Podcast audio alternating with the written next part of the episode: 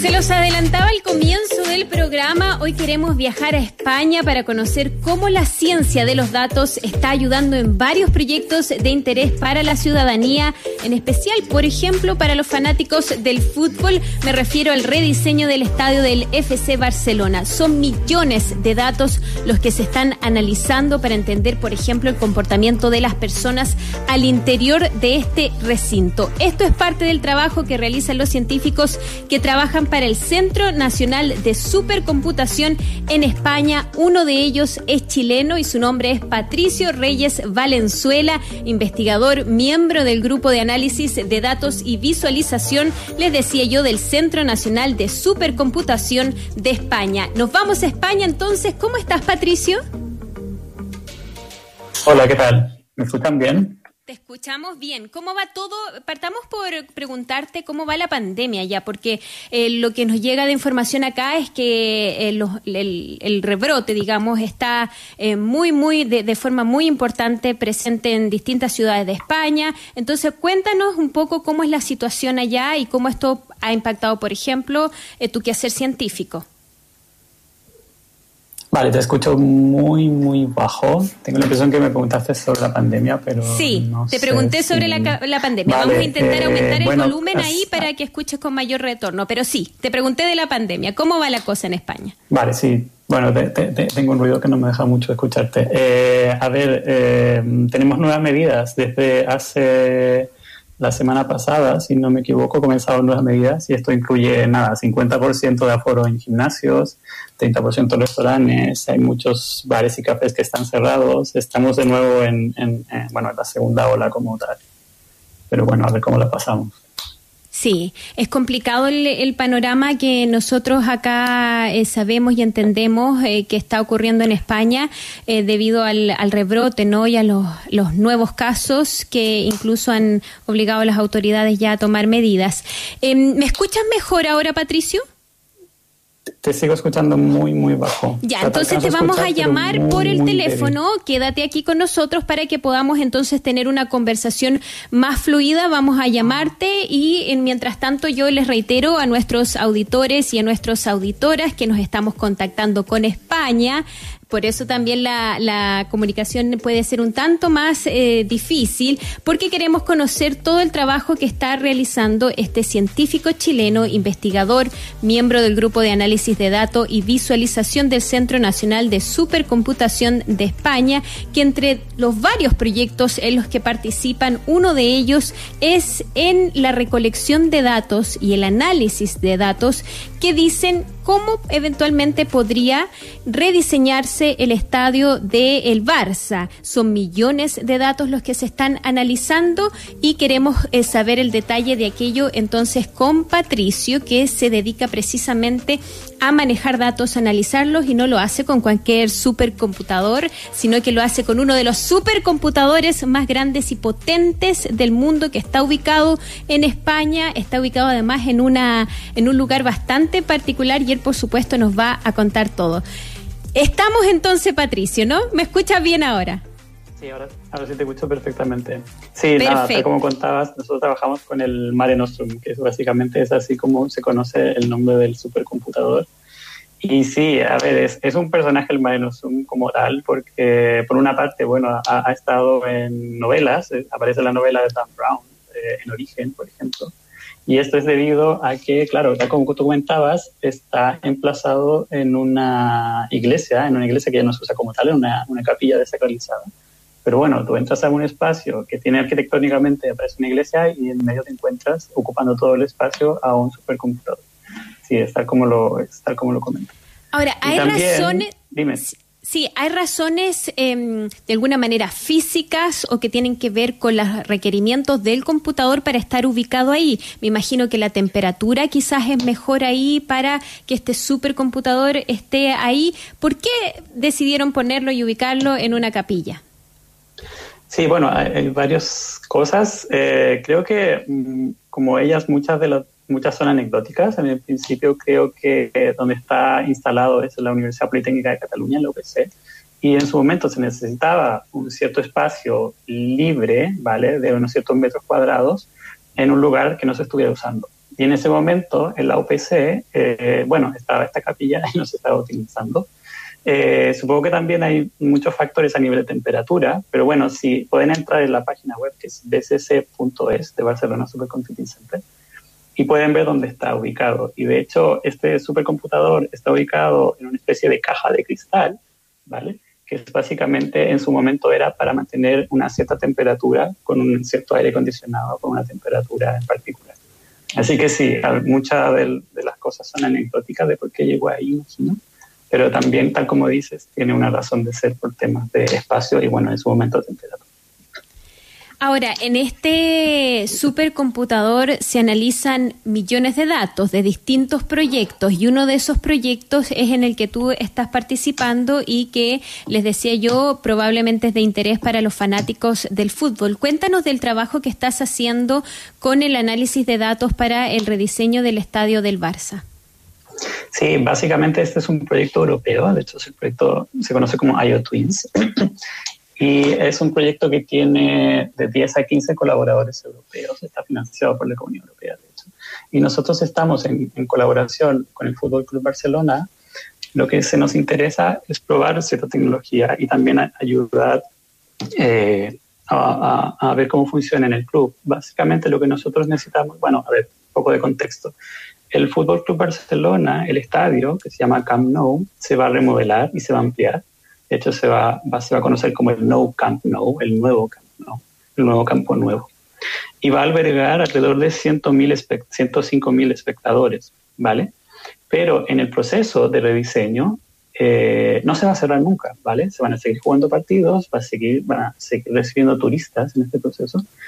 Y entonces eh, lo que se va a hacer, se van a cerrar partes específicas del estadio, pero eso conlleva muchos problemas. Por ejemplo, uno de ellos es cómo redefinir en cada momento eh, las vías de, evacuación.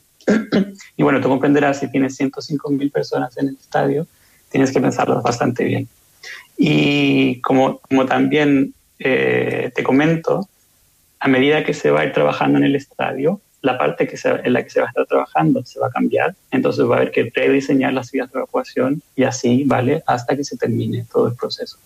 Entonces, a lo que nosotros nos interesa es entender el comportamiento de la gente, de los espectadores dentro del estadio, en el sentido de cómo entran al estadio, cuánto tiempo tardan en llegar a su asiento y, por ejemplo, qué perfiles de espectadores son los que van. Porque, por ejemplo, ten presente que un turista imagino que va a tardar mucho más en llegar al estadio, ¿vale? Porque primero va a pasar a la oficina de informaciones, luego va a revisar los paneles para llegar al, a su asiento, a diferencia de cómo podría ser un socio, que imagino que irá directo, ¿vale? Entonces nosotros necesitamos estudiar estos distintos patrones de comportamiento para ver cómo las personas llegan al estadio, primero, cuánto tiempo tardan, qué sé yo, y bueno, en frente a una eventual evacuación, cómo evacuar a 105.000 personas.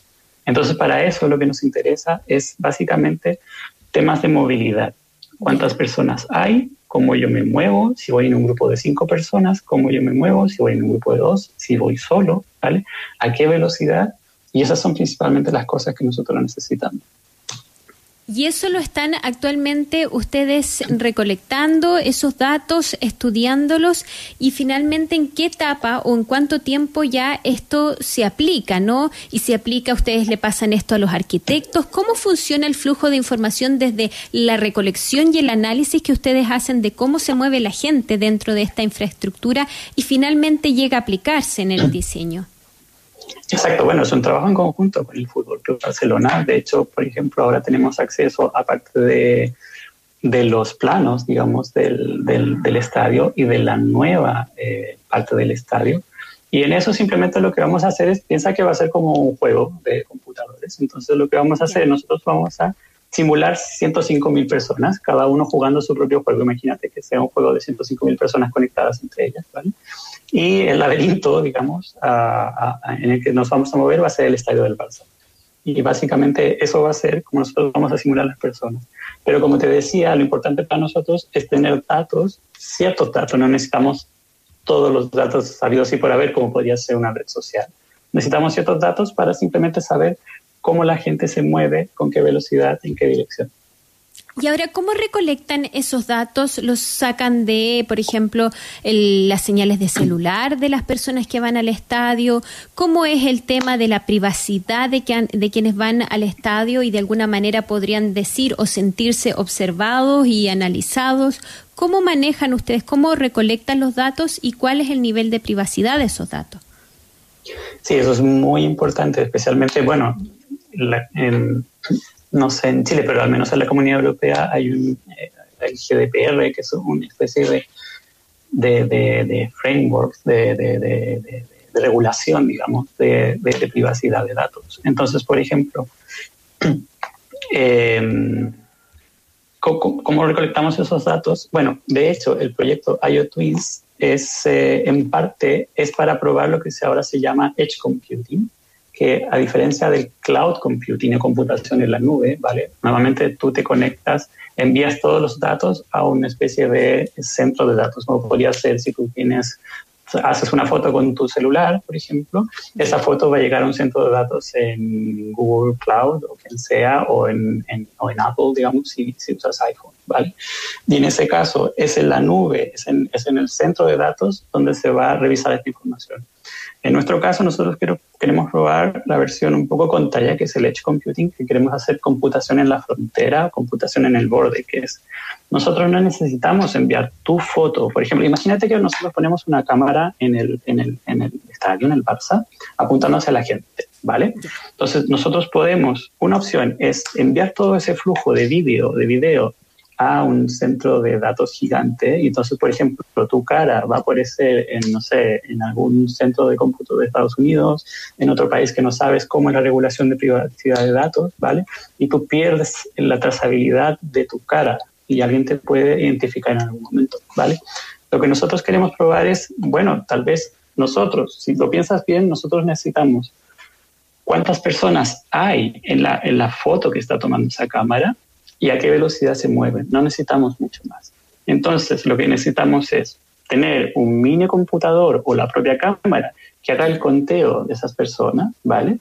Y simplemente esa información se sube a la nube. Entonces, en el este caso, si te fijas, nosotros enviamos, por un lado, eh, mejoramos en temas de ancho de banda porque no estamos enviando video, simplemente estamos enviando texto, pensarlo así, ¿vale? Y por otro lado, eh, tenemos el control de la privacidad. Nosotros nunca estaremos enviando tu cara, digamos, a un centro de datos, simplemente estamos enviando, vale, aquí hay cinco personas. ¿Vale? Entonces, es muy importante, tal como comentas, el tema de la privacidad y por eso estamos en este proyecto y uno de los paradigmas del proyecto es probar efectivamente si funciona este nuevo paradigma del Edge Computing, que es computación en frontera. Es básicamente hacer el cómputo en el lado del dispositivo que también se aplica para coches autónomos, por ejemplo. O sea, tú supongo que esperas que tu coche autónomo, imagínate que en algún momento estamos en un coche autónomo, tú esperas que tu coche autónomo sepa si tiene que girar a la derecha o a la izquierda sin tener que estar siempre conectado a, a, un, a un, computador, digamos. porque si en algún momento pierdes la conexión, tú esperas que tu coche siga funcionando. Claro, y que no choque, ¿no? Siga funcionando. Claro.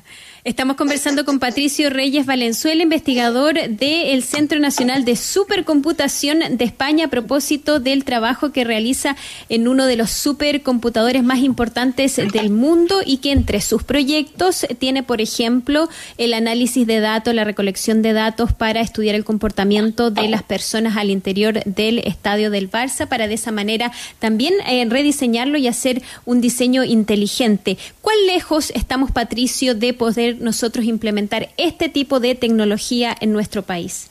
Para, por ejemplo, poder diseñar, qué sé yo, hospitales o poder diseñar otra infraestructura deportiva eh, y también eh, poder diseñar centros. Me recuerdo que cuando recién se construyó, se estaba construyendo el Costanera Center, hubo mucha discusión de cómo iba a ser el tránsito y la congestión vehicular en esa zona. Entonces, ¿cuán lejos estamos en Chile de algo así?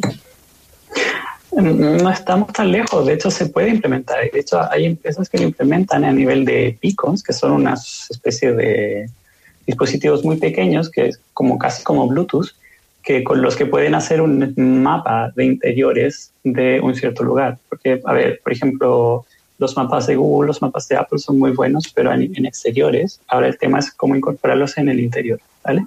Sí se pueden hacer, en nuestro caso, si te fijas, dado que la infraestructura del estadio es muy, muy grande, eh, nos interesa también eh, eh, entender cómo la gente se mueve. No solo no, no, queremos simular a esas personas.